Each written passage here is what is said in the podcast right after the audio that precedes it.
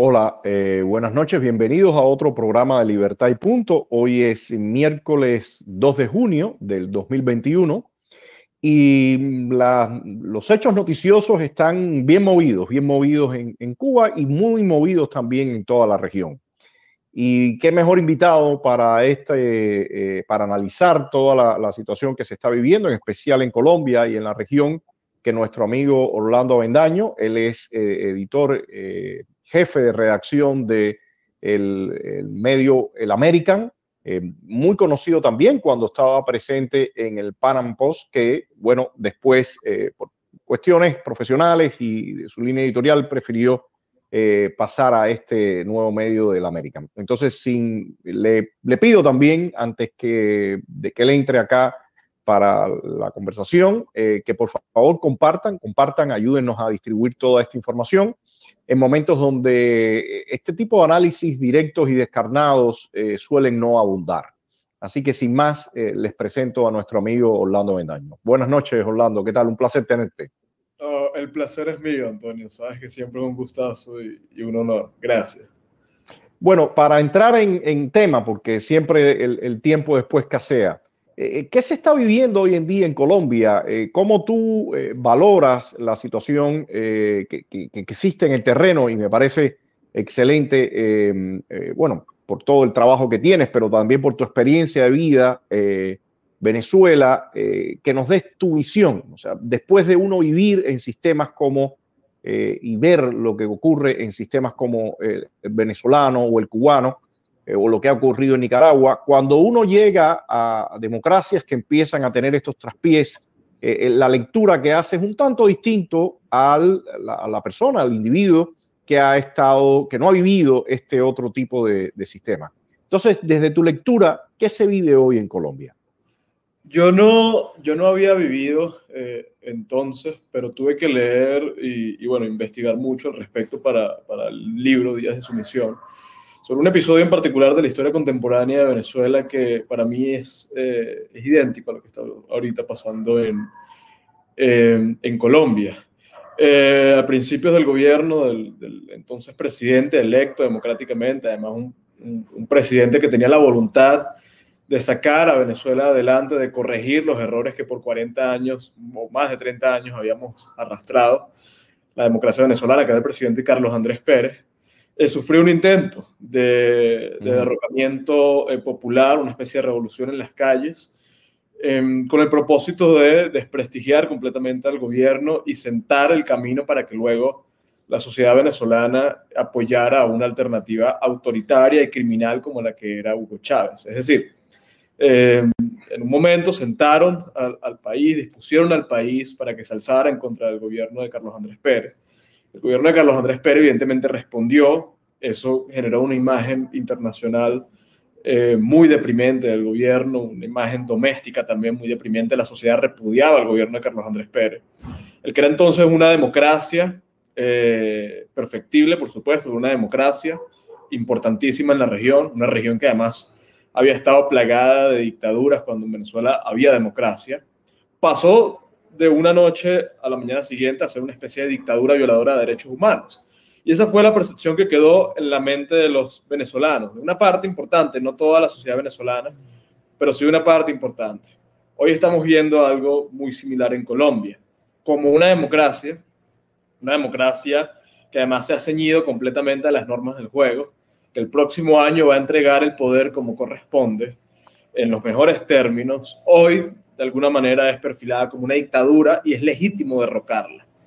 Por lo que para resumir, lo que estamos viendo en las calles es un intento en cámara lenta de derrocamiento de un gobierno democrático, ¿no? un intento violento o un intento subversivo, evidentemente capitalizado por la, por la extrema izquierda. Y, de alguna forma también hay que decir que la democracia eh, colombiana ha sido tremendamente benévola con delincuentes e individuos como los pertenecientes a la, FARC o al ELN. Y, realmente eso contrasta con todas estas acusaciones que tú estás eh, mencionando, Orlando, porque eh, por Dios, después de, de, todos los crímenes cometidos por estos bandidos, eh, narcotráfico y demás, que estén algunos sentados incluso en, puestos de, gobierno y que, que estén haciendo vida política, eh, me parece de las salidas más realmente benévolas, por, por tratarlo y decirlo muy suavemente, eh, de conflictos de esa, de esa, magnitud. O sea, que, que tildar al, actual gobierno de, de, un régimen eh, violatorio, despótico y todo lo demás, eh, eh, está muy alejado de lo que tenemos en la realidad. Sí, por supuesto, por supuesto. El gobierno de Duque no solamente se ha ceñido a las reglas del juego, sino que ha sido, de alguna manera, bueno, muy cuestionado por, por la sociedad colombiana, por la sociedad que lo apoyó, que lo respaldó porque ha sido excesivamente dócil con la izquierda, con la extrema izquierda. bajo el gobierno de Duque se desarrolló las FARC en política. Se, desarrolló eh, Gustavo Petro como una figura política, se desarrollaron todos los enemigos de la democracia colombiana. Entonces, mira, no solamente no es una dictadura, sino que es un, gobierno democrático débil, dócil. Eh, esa es la realidad, por lo que completamente estoy de acuerdo eh, de sugerir que, que, el gobierno de Duque es una especie de régimen criminal que viola derechos humanos, además autoritario, fuerte, es una locura y es una locura que, que desdibuja completamente las causas legítimas en la región. Causas legítimas como la de los cubanos, como la de los venezolanos, como la de todos aquellos que estamos eh, legítimamente eh, luchando y, entregando todo contra una verdadera dictadura. ¿Y crees, Orlando, que este, de alguna forma lo que estamos viviendo era un camino o un escenario predecible, o sea, después de que estos individuos entraran en la vida política, eh, que se eh, eh, reforzaran los nexos entre políticos y, estos grupos insurgentes que han ejercido la violencia y que es parte de, su expertise, ¿no? ¿Crees que este escenario era un camino, era, era un escenario predecible? Completamente, y no solamente predecible, Antonio, sino que el gobierno de Duque llevó al país a esto. Aquí hay dos, digamos, dos, dos vertientes. Una es la voluntad de la extrema izquierda de acabar con el gobierno eh, de Duque, centro derecha, el centro democrático, de acabar con el uribismo, ¿no? Como figura simbólica política. Y evidentemente de tomar el poder. Eso por un lado. Y por el otro lado está eh, el ánimo de la sociedad, el sentimiento de la sociedad. Esta es una sociedad que, eh, hay que decirlo, si bien la mayoría no está, y eso es evidente en las calles además, la mayoría no está con este intento subversivo, la mayoría del país repudia al gobierno de, de Iván Duque. O sea, eso hay que decirlo, tanto de izquierda como de derecha. O sea, no está conforme el país con el gobierno de Duque. Y es por muchas razones. Y una de las razones principales que tiene a la gente más Em, frustrada y, que de alguna manera genera que la gente, ok, no, no, no acompaña las protestas, pero tampoco acompaña al gobierno.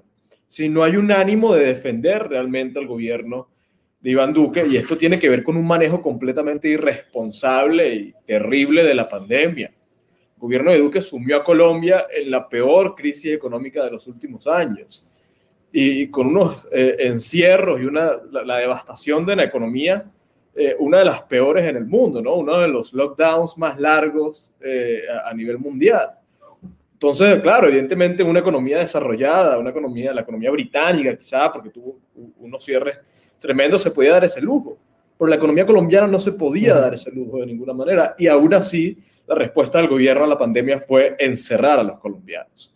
Entonces, mira, eso obligó, según argumento del gobierno de Duque, a que a principios de este año tuviera que eh, proponer una reforma tributaria que además era irresponsable, o una subida de impuestos eh, terrible que le iba a pagar una sociedad empobrecida.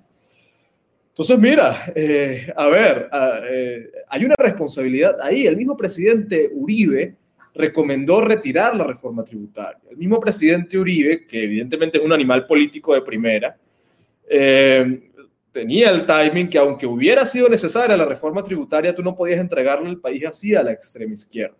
Y eso fue lo que hizo el gobierno de Duque. La extrema izquierda no es que se alzó contra la reforma tributaria, porque obviamente eh, eh, aumentar los impuestos es parte de la, propuesta económica de, Gustavo Petro.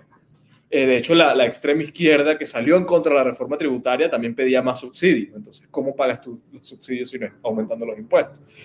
Pero no, la extrema izquierda no le importaba la reforma tributaria. La extrema izquierda lo único que quería era el detonante. Era el, un, casus belli, era el argumento. Bueno, recordemos, recordemos que en el caso de Chile todas las protestas estallan por un aumento del precio del metro y después estos individuos terminan quemando el metro. O sea que entonces... Como, como decimos en Cuba, o te peinas o te haces papelillo, ¿no? ¿Qué te interesa? Bueno, definitivamente, como mencionas, montarse en esa ola y capitalizar un descontento o malos manejos políticos.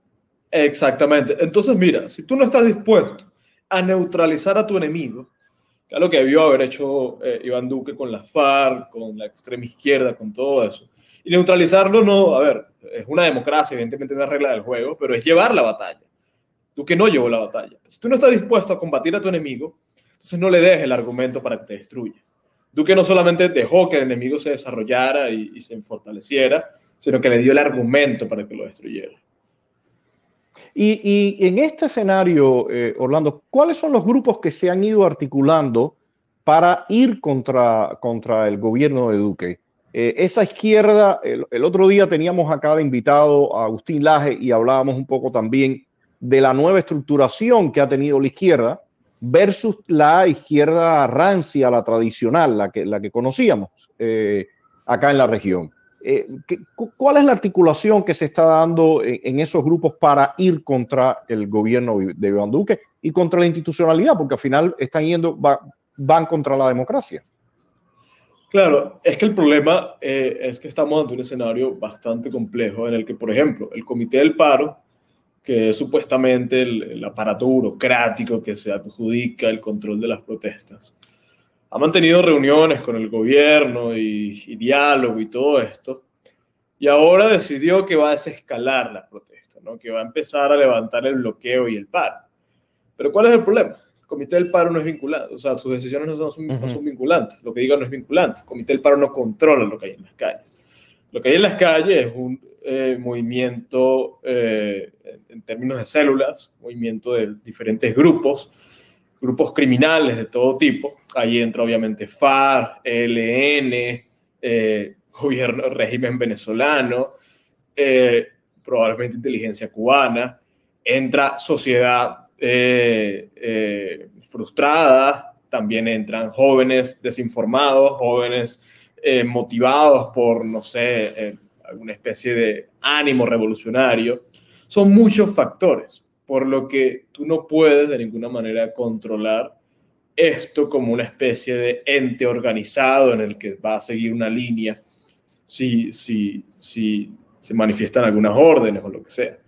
Entonces es mucho más complejo de lo, de lo, que parece, porque tú puedes tener mil diálogos con una especie de representante, pero eso al final del día no, no va a resolver el problema.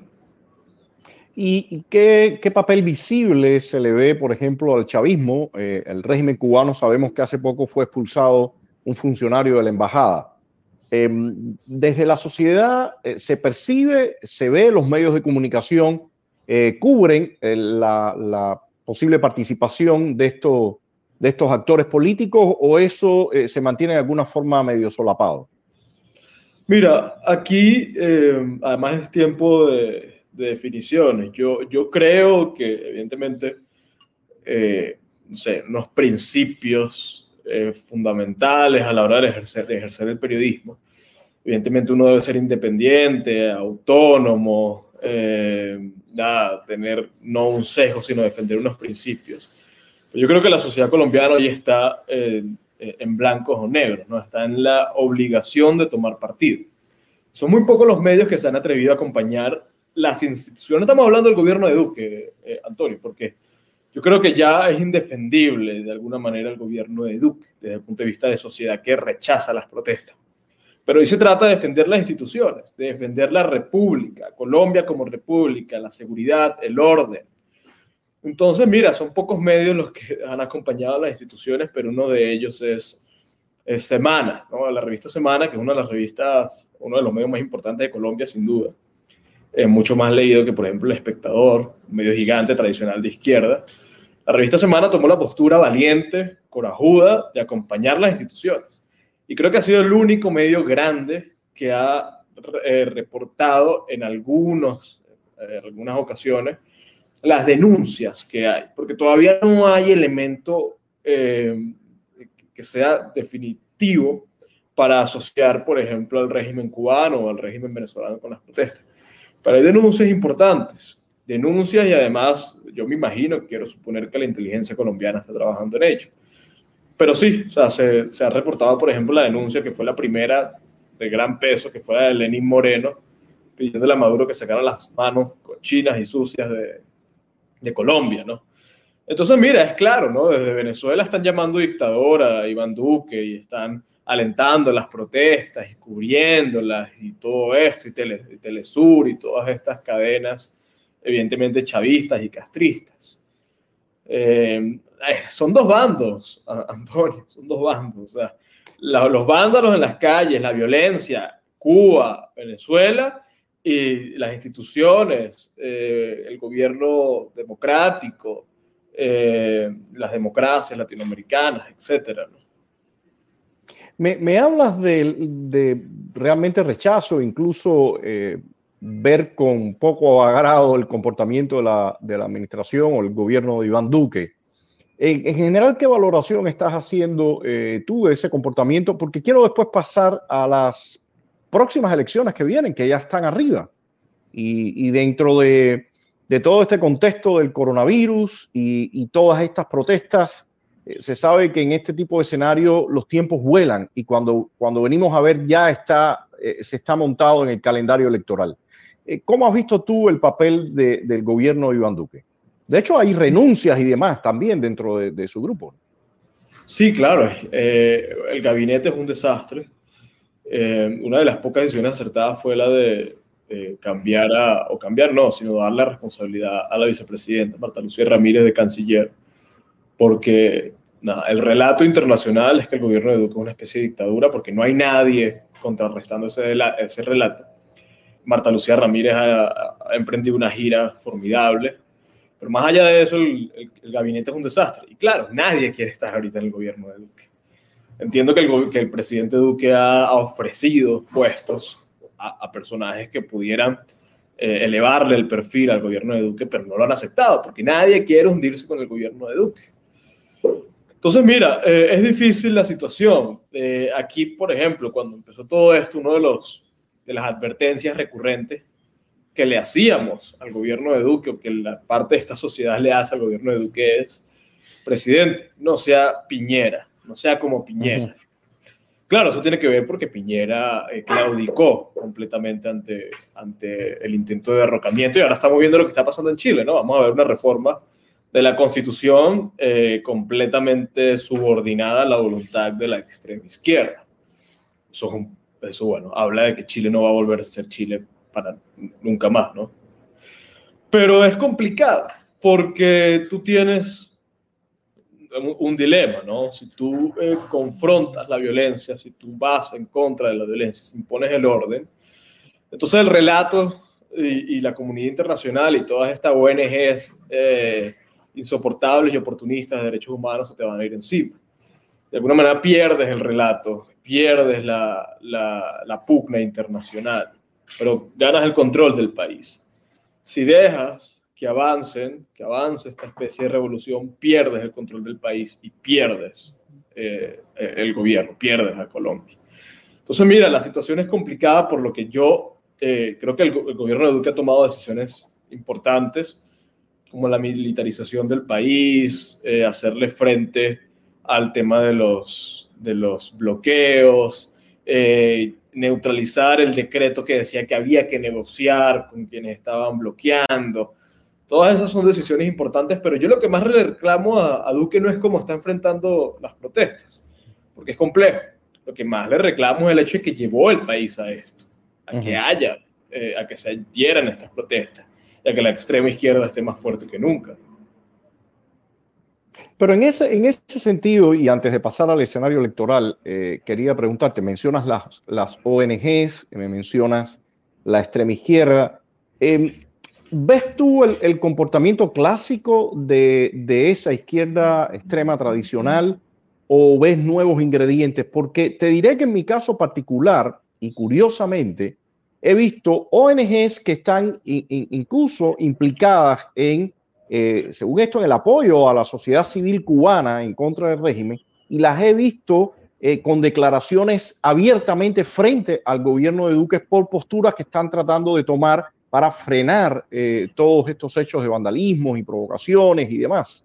Entonces, para mí resulta un tanto curioso qué está ocurriendo realmente al interior de Colombia en referencia a los actores políticos, al mapa político.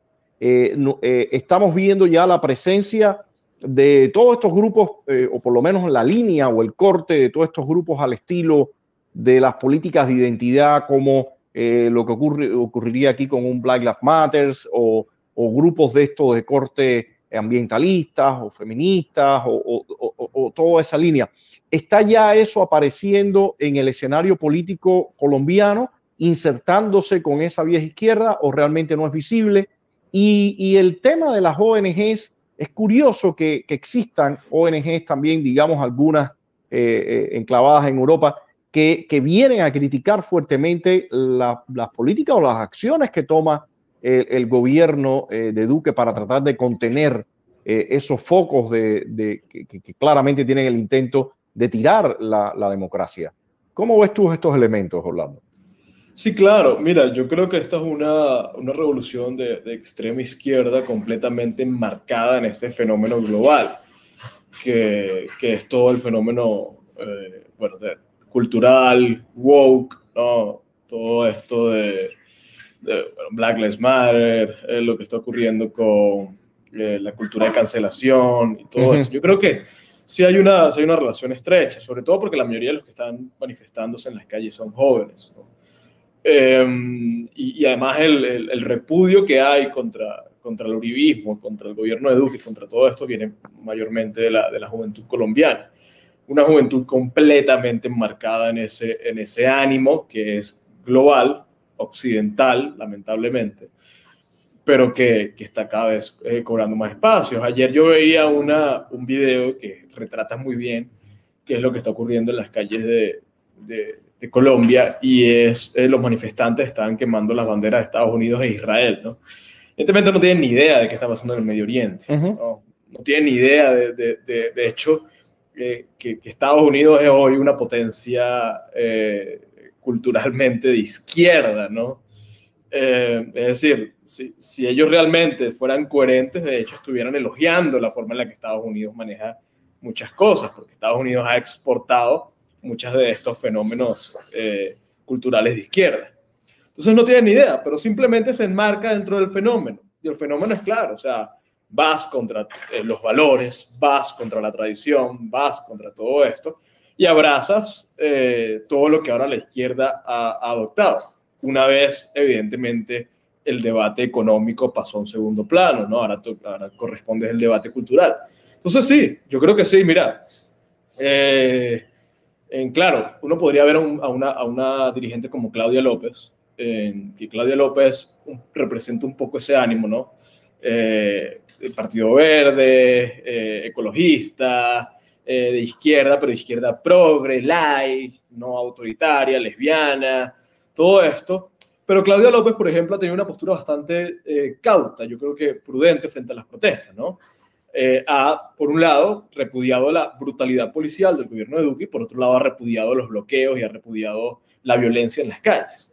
Entonces, mira, eh, los actores, la verdad es que hay una, nuevamente, el escenario es bastante complejo. Ha sido eh, difícil relacionar a Petro directamente con la violencia en las calles, porque Petro ha sido muy inteligente. No es que Petro está en primera fila protestando y lanzando piedras, no es el caso. Pero sí, yo estoy convencido de que, de que esto es parte de un fenómeno global, ¿no? Eh, es la izquierda eh, envalentonada por lo que está sucediendo en Chile, por lo que está sucediendo en el resto de Latinoamérica, por lo que sucedió en Estados Unidos con Black Lives Matter, por supuesto. Y con respecto a las, a las ONGs, mira, eh, yo creo que en, en, proporción es evidentemente mayor lo que el, el, repudio que hay de las ONGs a la forma en que el gobierno de Duque ha, ha eh, abordado las protestas.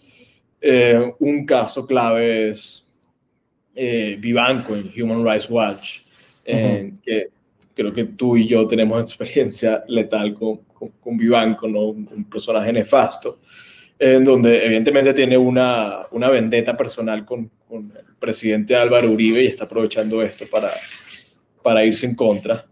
Pero mira, yo creo que deberíamos, debimos haber llegado hace rato al punto, debimos haber madurado, creo que esto es algo de madurar, de rechazar y, apartar completamente la opinión que tengan todas estas ONGs y todas estas organizaciones que al final sabemos cuáles son sus intereses.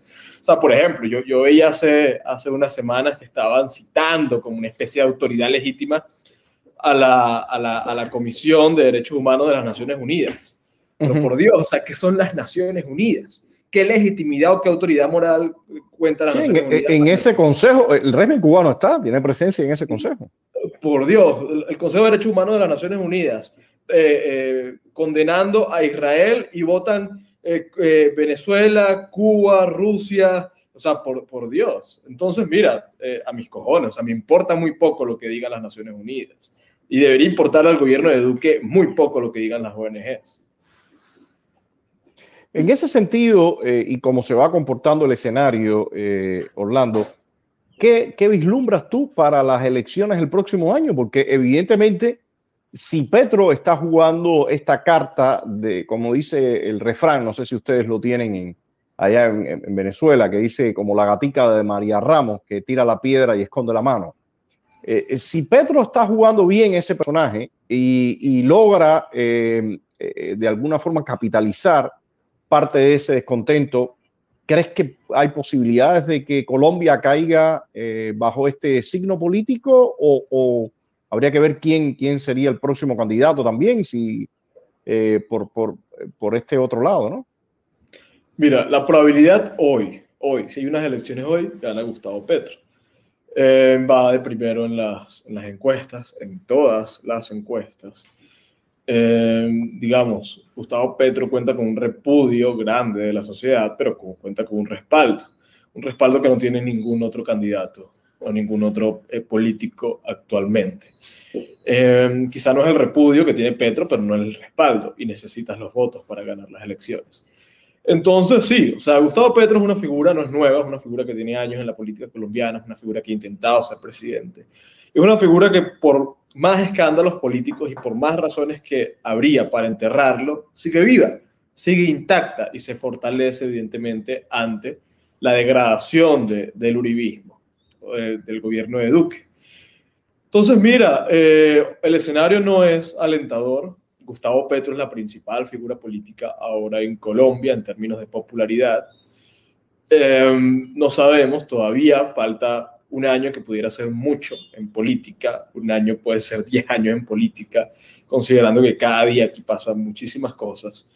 Yo creo que la apuesta es, porque es verdad, Gustavo Petro ha sido cauto, pero sin duda alguna Gustavo Petro está detrás de las protestas. Creo que eso es evidente. Pero ha sido cauto, ha sido cauto para no tener una relación directa con los intentos de quemar a funcionarios de la policía, con destrucción de la propiedad, con los bloqueos que han devenido en, en bebés muertos, asesinados, porque las ambulancias no pasan o lo que sea. Entonces Gustavo Petro ha sido cauto para no relacionarse con eso.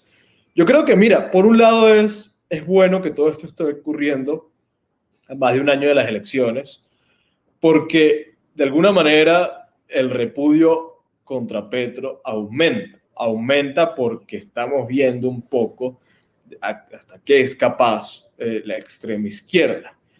Por el otro lado, le favorece porque se, viene abajo el gobierno de Duque. Eh, mira, yo creo que todo va a depender de con qué candidato sale la, la, derecha, o no necesariamente la derecha, porque lamentablemente, muy lamentablemente, para las próximas elecciones vamos a tener que abrazar no a la derecha, sino a lo que sea que no sea Petro. O sea, eh, porque evidentemente aquí estamos ante la democracia y un tipo que va a imponer un totalitarismo criminal en Colombia. Entonces, ojalá, ojalá el próximo candidato sea de derecha, pero si toca elegir entre un demon socialdemócrata completamente light, que, que va a llevar a Colombia una muerte lenta, o Gustavo Petro, que va a enterrar a Colombia y va a matar a Colombia en el, en el instante, va, vamos a tener que abrazar al menos malo.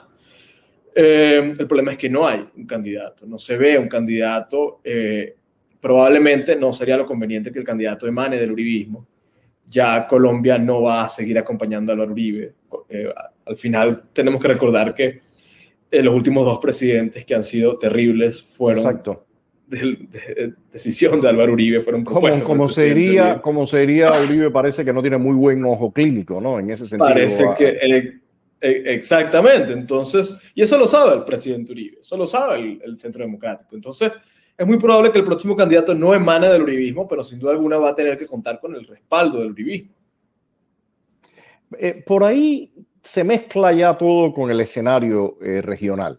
O sea, es evidente que em, apenas hace unos años, dos años atrás o tres años, se parecía que el famoso socialismo del siglo XXI o el castrochavismo, todas estas, estas fuerzas políticas eh, iban en un total declive eh, gana Bolsonaro, empieza, eh, bueno, ganó Uribe, eh, perdón, Duque también, estaba Macri por allá, o sea, aquello parecía que, realmente iba, se iba a pique el, el, bote del socialismo del siglo XXI y el castrochavismo y lo demás, Evo también, y, pero de momento ha, ocurrido un giro y vemos todas estas fuerzas que retornan. El año que viene estamos hablando de las elecciones en Colombia, pero también hay otras elecciones fundamentales para la región, que son las de Brasil. Eh, Lula eh, sale completamente ileso de los intentos de meterlos en la cárcel, meterlo en la cárcel por años, y el hombre parece que va a salir a ruedo político nuevamente y quizás a las elecciones. En ese, en ese escenario, ¿cómo tú, tú estás viendo la región? Eh, Orlando, porque realmente eh, pinta complicada. O sea, vimos que en Ecuador, por suerte, eh, gana Lazo. Eh, ahora veremos qué va a pasar dentro de unos días en, Perú. Pero hay un, escenario bastante incierto. ¿Qué estás viendo tú? Sí, hemos, bueno, en algún momento pensábamos que, ya habíamos logrado salir de, de, esta tragedia y ahora vemos que regresa y regresa con fuerza. Y, si te pones a ver, Antonio, eh, no está regresando porque, porque, a ver, porque sus ideas hayan triunfado exacto, o, porque tengan unos fenómenos. No, está regresando porque Piñera fue un fracaso, porque Macri fue un fracaso, porque Duque ha sido un fracaso. Está regresando porque de este lado fuimos unos que se le ha servido la, se le ha servido la, la, la, en bandeja de plata el, volver a tomar el poder. Por supuesto, por supuesto. Entonces la culpa no, no es de ellos, la culpa es nuestra. Eh, eh, es triste, pero nos falta muchísimo. Eh, no entendemos todavía qué es lo que nos estamos jugando. Ellos sí lo entienden y ellos sí juegan considerando eso. Entonces, mira, el panorama no es, no es alentador. Este fin de semana vamos a ver qué ocurre en Perú. Al principio parecía que habíamos perdido Perú, ahora no están seguro, parece que se ha acortado muchísimo la, brecha. Eh, ojalá, eh, nada, todos sabemos lo que, lo que queremos que pase. Eso tiene que ver más con que eh, este Castillo no es un, político habilidoso, es simplemente un revolucionario en los términos más retrógradas, más nada, viejos, atávicos posibles y si gana Castillo, eso hablaría terrible de la, de la sociedad peruana, porque hablaría de una sociedad que está dispuesta a abrazar el totalitarismo eh, que no ha sido eh, cubierto, que no ha sido disfrazado. ¿no? No, no es lo mismo como nos ha pasado en, en otros países de la región que nos hemos ido por la izquierda eh, vegetariana y hemos terminado con la izquierda carnívora. En Perú no. Perú si vota, el que vote por el Castillo sabe que está votando por un proyecto leninista, estalinista, totalitario, retrógrado, etcétera. Pero mira, nuevamente, el panorama no es alentador y esto al final la conclusión es que no podemos dar nada por sentado. ¿no? Podemos dar la democracia por sentado, no podemos dar la república ni la libertad por sentado. Nunca, aunque la recuperemos hoy, sabemos que la podemos perder. Y que esta no es una batalla por un gobierno, por unas elecciones o por cuatro años de gobernar el país. ¿no? Esto es una batalla por las próximas generaciones. Que eso lo entiende muy bien la izquierda la izquierda no, no gobierna ni, ni, emprende batallas políticas por un cargo. La, izquierda lo emprende por un proyecto a largo plazo. Nosotros no. Nosotros eh, nos quedamos con, con, el hoy, con el presente, con los próximos cuatro años y ya. En ese sentido, em, tu libro, Días de Sumisión, habla de, eh, la conquista que hace el castrismo en, Venezuela. Y es una conquista a través de este personaje, Hugo Chávez, se va eh, entrando toda la ideología, control de aparatos militares. Bueno, acá ya sabemos todo lo, la conversión que ha tenido el, Estado venezolano en, a pasar a ser un Estado, un grupo de delincuentes montados en la plataforma del Estado, a la, usanza del castrismo. Eh, ¿ves, ¿Ves tú que la región eh, de alguna forma pueda moverse por ese tránsito? ¿O quizás eh, esta, esta, la aparición de estos nuevos grupos de izquierda lleven los sistemas por otra vía? Vemos lo que está pasando en, en, Chile, que, que también, bueno, se enmascara, pero al final desmontan el sistema desde la constitución. Todavía no se sabe hacia dónde va a ir y qué va a pasar completamente con toda, con, con, la Carta Magna chilena y cuál va a ser las cuotas de, de, poder que van a tomar los distintos actores políticos después. Pero, eh, ¿cómo estás viendo tú eh, este, este nuevo giro, esta, este nuevo remonte de esa izquierda? A la usanza del castrismo con, al, estilo de lo que narras tú en tu libro o eh, un, un nuevo método, una nueva forma para quizás hacer más potable la toma del poder? Mira, em, por ejemplo, yo no sabía que la hija de Raúl Castro era una activista eh, por los derechos. Tremendo, y después te cuento algo sobre todo lo que está pasando en Cuba también. Me gustaría escucharte, Antonio, porque, porque yo no sabía, pero, pero al ver eso me di cuenta que, que evidentemente la, la, revolución y el castrismo se, se, va adaptando, ¿no? Se va adaptando y, y, va evolucionando y se va enmarcando a los, a los fenómenos eh, actuales. Y aunque, digamos, el castrismo es eh, el, factor político más influyente de Latinoamérica, eh, sin duda alguna, de, los, de, los últimas, de las últimas décadas, es decir, la extrema izquierda ha tenido siempre una relación muy estrecha con, con, La Habana cada vez que ha gobernado en Latinoamérica. Y uno podría decir, bueno, la, izquierda que ha tomado la, el poder en Latinoamérica al tener una relación estrecha con La Habana, es una izquierda eh, tradicional, ¿no? Es una izquierda revolucionaria en estos términos, ¿no? Es una, histeria, es una izquierda hasta en, en, ese sentido eh, muy desapegada de, de, estos movimientos sociales, culturales, eh, woke, como, como se da, sino es más bien bastante fundamentalista en ese aspecto. Pero no, ahora estamos viendo cómo en, la misma Cuba se alza la bandera. Exacto el, del movimiento LGBT sin ningún problema y es parte de una bandera del, del régimen castrista.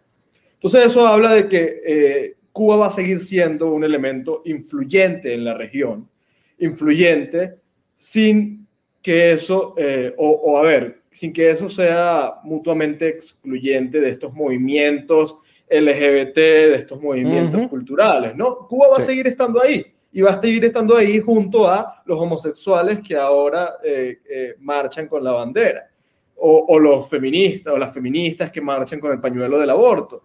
Cuba va a seguir estando ahí. Y eso habla de, de, una agudeza muy importante de La Habana. Mira, eh, nada, yo creo que, creo que la región, nada, estos movimientos de izquierda, van a seguir eh, eh, tomando espacios. Yo creo que, que eh, en la medida en que, en que la revolución ahora sea cultural, en la medida en que apele a eso, va a seguir siendo atractiva para los jóvenes, va a seguir siendo atractiva para la academia. Y yo por mucho tiempo, yo pensé, cuando empezamos a ver este viraje, esta especie de viraje a la libertad, yo obviamente estaba entusiasmado y yo pensé que todo esto se estaba dando por nuestro caso, por el caso venezolano. Porque el caso venezolano había sido tan trágico, tan fuerte, había tenido un impacto tan grande en la región, que habíamos curado, había sido como una especie de antídoto para que los países de la región jamás volvieran a abrazar a, la izquierda o, al movimiento castrista. Pero, por ejemplo, Santiago de Chile es una de las ciudades con más venezolanos en la región. Es decir, con más gente que huyó del movimiento castrista, con más gente que huyó de la extrema izquierda. Y en Santiago de Chile acaba de ganar una alcaldesa comunista, del Partido Comunista. Entonces ahí tú ves que no importa que los venezolanos hayamos padecido, no importa que todavía eh, los cubanos se lancen a una balsa para cruzar eh, hacia, hacia Miami, no importa, la, la izquierda sigue siendo atractiva, sigue siendo persuasiva. Entonces, mira, esta es una batalla que vamos a tener por siempre y si no entendemos que vamos a tener que jugar como juegan los malos, nunca vamos a ganar. E, este, este punto, y ahí te, me, voy a Cuba y te comento, eh, para mí es muy, muy particular y, muy... Eh, me causa alarma porque precisamente muestra la capacidad que tienen estos sistemas y estos actores políticos de reinventarse y, mezcla entonces de la, esa izquierda rancia que conocemos, esta izquierda tradicional al corte eh, leninista, ¿no? porque al final eh, es a donde van, a, eso, a ese totalitarismo, eh, mezclarlo con esta nueva izquierda que aparece con las políticas de identidad, que evidentemente hay conflictos algunas veces entre ellos, pero que al final terminan logrando ciertos acuerdos y ciertas ciertas em, coordinaciones para eh, ir arriba y, tomar el poder. En el caso cubano te diré que el régimen ya en boca de Raúl Castro, ya en boca de Mariela Castro, ya en boca de Miguel Díaz Canel, han dicho abiertamente que tienen que alinearse con, esa izquierda, lo acaba de decir Díaz Canel muy claro, y tomar todas estas agendas. No, nada nuevo, porque ya como tú decías, Mariela Castro eh, lo hacía, y en este caso, eh, bueno, después del deshielo famoso con Obama, ahora con Biden, estas, estas tendencias han tomado más fuerza y ellos lo están retomando para eh, mostrar que supuestamente hay transformaciones. Eh, mi preocupación es que incluso algunos sectores de la oposición están tratando de discutirles esas agendas al régimen. O sea, tú para salir del, del castrismo estás tratando de discutirle agendas que el castrismo les viene como anillo al dedo y entonces, como tú decías, eso yo creo que son los grandes fallos que han ocurrido en nuestra región que, han llevado a la política a moverse de forma pendular. Eh, la, de momento, eh, fuerzas eh, pro mercado, pro democracias liberales, con, cuestiones conservadoras en, su visión, tratan de discutirle o se mueven con paños tibios y estos otros grupos que definitivamente son a los que pertenecen esas ideologías y esas visiones, terminan ganándole. A mí me preocupa mucho que realmente en Cuba eh, eso ha venido ocurriendo en los últimos tiempos. Eh, se han apoyado incluso a actores desde la oposición a la sociedad civil que están eh, perfectamente alineados con estas políticas de identidad y el régimen claramente ha visto en, en esa línea una gran brecha para reinventarse. No sé, no sé si en algún momento exista toda la conciencia, como tú lo decías, desde los grupos de la oposición, desde el propio exilio. Ahora mismo yo estoy en Miami, he quedado trabado con el tema de, los vuelos a Cuba. Y, todavía hay muchísimos actores que, como, como se diría, no les cae el 20, no acaba de entender que esta vía es sencillamente eh, servirle demasiado a estos grupos de izquierda. No sé si pasa lo mismo en Colombia, no sé cómo está ocurriendo en ese sentido en Venezuela, porque como tú mencionabas, eh, todo esto ha sido usado para reinventarse grupos de izquierda en otros países como, como, como Chile y demás, donde eh, claramente les costaría más trabajo vender una agenda al estilo eh, chavista o castrista. ¿no? Sí, eh, la lucha ahora es por quien alza más alto la, bandera eh, LGBT. Exactamente. Eh, aquí, aquí, a, ver, es que se trata del relato, es decir, permitir, permitir que el régimen cubano abrace estas causas es, tener una miopía gigante, porque, el, a ver, nadie ha perseguido tanto, por, nadie ha neutralizado tanto las libertades individuales eh, en la región como lo hizo el régimen castrista. Lo mismo ocurre eh, en Venezuela. Entonces, mira, aquí el relato eh, es claro, esta izquierda va contra las libertades individuales, todas, punto. Eh, en cambio, en las sociedades libres, capitalistas, no tienes que ponerte la bandera de que eres homosexual o de que eres feminista o de que eres trans o lo que sea que te dé la gana de ser para tener tu trabajo, ser próspero, cuidar a, tu familia o lo que sea. Entonces, mira, permitir que ellos eh, de alguna manera capitalicen estas, estas banderas es ser útiles completamente a eh, regímenes genocidas. Y ese es el problema al final, lo que, lo que ocurre con estos eh, movimientos, estos, estas tribus colectivistas al final, es que se terminan siendo útiles a los regímenes que acaban con las libertades. Entonces, mira, no les importan tus derechos, no les importan, entonces simplemente quieren utilizar tu causa y terminas eh, eh, siendo utilizado. Entonces, lo, claro, lo, mismo está ocurriendo en, en, Colombia. En Venezuela ha sido más, lo que pasa es que, claro, Venezuela eh, es un régimen tan, tan atenazado, es un régimen tan no como el de Cuba, quizá el, cubano ha sabido cómo blanquearse, cómo utilizar el Partido Demócrata para blanquearse, cómo utilizar Europa para blanquearse. Eh, el régimen eh, chavista creo que es mucho más repudiado en ese sentido, que no les importa, no les importa abrazar una causa para legitimarse porque la verdad es que no, es muy difícil legitimarse, aunque ahorita están en un proceso de diálogo y todo eso, seguramente van a terminar alzando también las banderas. Eh, pero sí, claro, lo estamos viendo en, en, Chile, lo estamos viendo en Argentina, lo estamos viendo en Colombia. El Partido Comunista es ahora también el Partido Feminista, el Partido Homosexual, el Partido eh, a favor de, los, de, de, la minoría, de los negros y de todo esto.